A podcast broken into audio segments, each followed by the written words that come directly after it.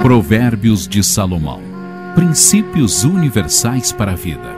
Sabedoria, conhecimento, entendimento, instrução e temor do Senhor. Aleluia. Provérbios 27.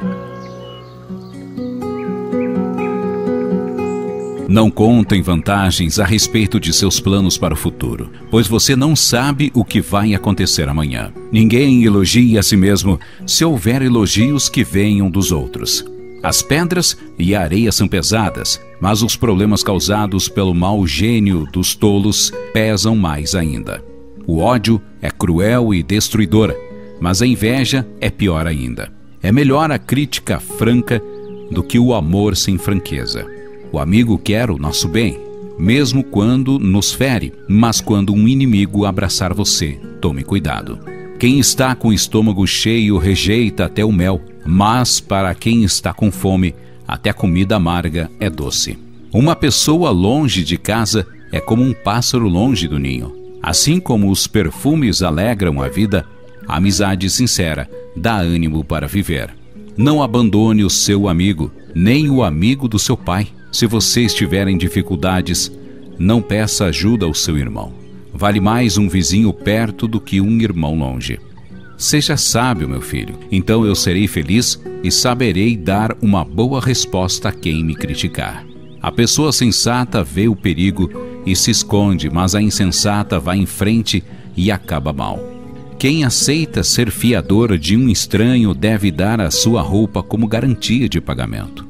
Quando alguém acorda um amigo de manhã bem cedo com um grito de bom dia, o seu cumprimento soa como uma maldição. A esposa briguenta é como um dia triste em que a chuva não para de cair. O que é que você pode fazer para que ela fique calada? Você já procurou fazer o vento parar ou tentar pegar óleo com a mão? As pessoas aprendem umas com as outras, assim como o ferro afia o próprio ferro. Cuide bem de sua figueira, e você terá figos para comer. Trate bem o seu patrão, e você será recompensado. Assim como a água reflete o rosto da gente, o coração mostra o que a pessoa é. Os desejos das pessoas são como o mundo dos mortos. Sempre há lugar para mais um. Assim como o ouro e a prata são provados pelo fogo, o bom nome de uma pessoa também pode ser posto à prova. Mesmo que você batesse num tolo, até quase matá-lo, ainda assim ele continuaria tão tolo como antes. Cuide das suas ovelhas e do seu gado o melhor que puder, porque tanto as riquezas como os governos não duram para sempre. Primeiro você corta o feno, depois corta o capim dos montes, enquanto espera que o feno cresça de novo. Aí você pode fazer roupas com a lã das suas ovelhas e comprar mais terras com o dinheiro que ganhou com a venda de alguns cabritos.